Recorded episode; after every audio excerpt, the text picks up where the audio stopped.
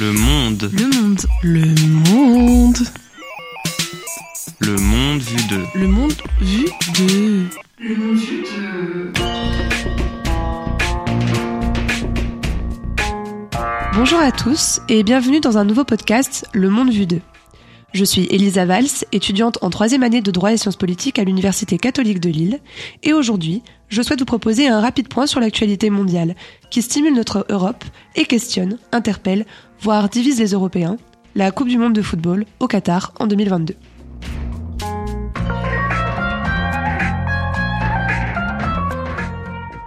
Pour contextualiser, voici un rapide point sur les faits. Cette année aura lieu la 22e édition de la Coupe du Monde de football, compétition internationale entre les équipes de football de différents pays du monde, organisée par la FIFA, Fédération internationale de football. Si cette compétition rassemble les nations autour d'un événement suivi nationalement et crée la cohésion dans les pays, cette année plus que jamais, la Coupe du Monde de football divise, et pour cause, elle aura lieu au Qatar. Le Qatar est connu pour être une terre particulièrement aride, qui, pendant longtemps, a été protectorat anglais et vivait de pêche et de recherche de perles. Plus tard, ce pays est devenu abondant puisqu'il a été découvert des puits pétroliers et de gaz ayant permis l'indépendance du pays. Désormais, le pays est une dictature dirigée par la famille Al-Sani. Le principe est simple. Quand un enfant qatari naît, il est d'ores et déjà riche héritier et propriétaire de terre. C'est la raison principale pour laquelle, au Qatar, il n'existe pas de contestation propre.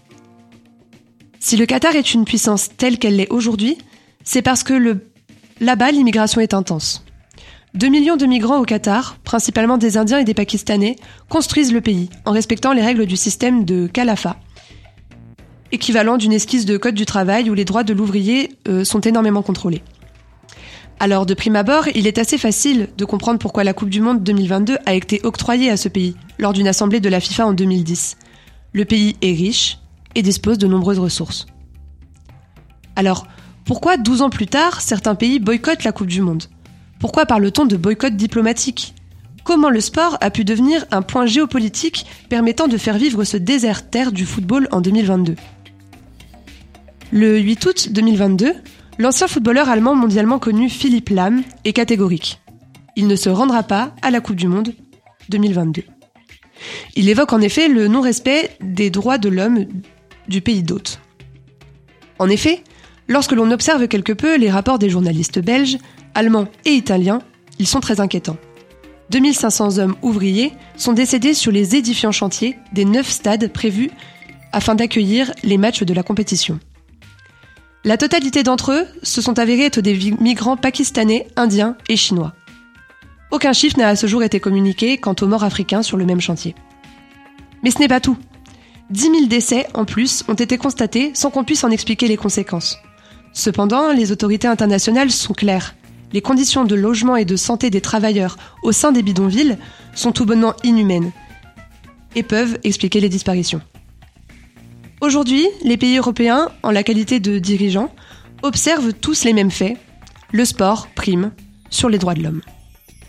C'est pourquoi un hashtag a été lancé partout dans le monde, plus particulièrement en Europe, en Allemagne, en Italie, en France, en Espagne. Hashtag boycott Qatar 2022. Si les pays occidentaux sont convaincus du non-respect des droits de l'homme dans les pays les plus concernés, pays de naissance des migrants décédés, des mouvements citoyens tentent aussi de faire valoir la parole des familles. Malheureusement, le combat là-bas est trop peu entendu et prend peu d'ampleur, car trop d'Asiatiques, Pakistanais et Indiens dépendent aujourd'hui des salaires reçus au Qatar par les membres de certains ménages.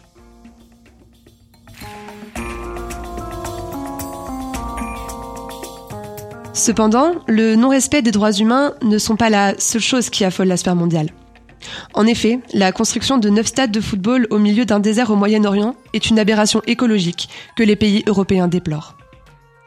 La première conséquence, ce sont des stades climatisés à ciel ouvert. Quand on sait qu'au Qatar, le thermomètre peut atteindre 50 degrés, il paraît totalement inadapté d'y organiser une compétition sportive. Pour éviter les problèmes liés à la chaleur, le Qatar a annoncé dans un communiqué que 8 des 9 stades seront climatisés, et ce alors même que le stade est conçu à ciel ouvert. On comprend mieux pourquoi le pays détient le record mondial d'émissions de CO2 par habitant. L'équipe italienne a d'ailleurs partagé son désarroi quant à cette conception, sans pour autant décider de retirer son équipe. Comme réponse face aux attaques, le concepteur des stades, surnommé Dr Cool, l'assure. Les stades sont estimés 40% plus durables que les techniques existantes. Certains États sont convaincus. Je ne doute pas que la technologie fonctionne, ajoute Russell Seymour, PDG de Basis, l'association britannique pour le sport durable.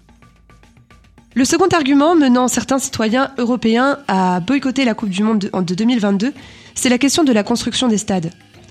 La plupart d'entre eux ont été construits et ne seront pas réutilisés après la compétition. L'impact écologique de leur construction ne sera donc pas amorti dans le temps.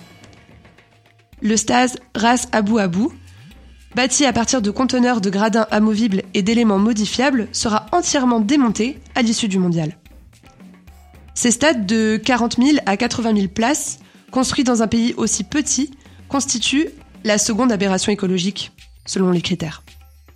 75 km seulement séparent les stades les plus éloignés, et tous ont été construits dans un cercle de 15 km au sein des agglomérations de Doha. Selon le rapport de la FIFA, publié en juin 2021, la Coupe du Monde au Qatar devrait générer 3,63 millions de tonnes de dioxyde de carbone. Mais l'ONG Carbon Market Watch estime toutefois que ce chiffre est sous-estimé, notamment car les émissions liées à la construction des stades sont potentiellement jusqu'à 8 fois plus importantes qu'annoncées. L'ONG dénonce aussi la qualité et la crédibilité du système de crédit carbone développé spécifiquement pour l'événement. Elle craint que la promesse de neutralité carbone ne suscite parmi le grand public une complaisance aujourd'hui et dans l'avenir à l'égard d'un tournoi dont l'empreinte carbone est importante.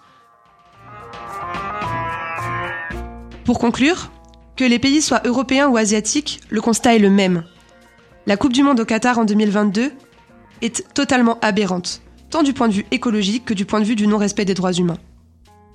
Désormais, la Coupe du Monde au Qatar est un symbole des grands syndromes dont est atteint notre monde.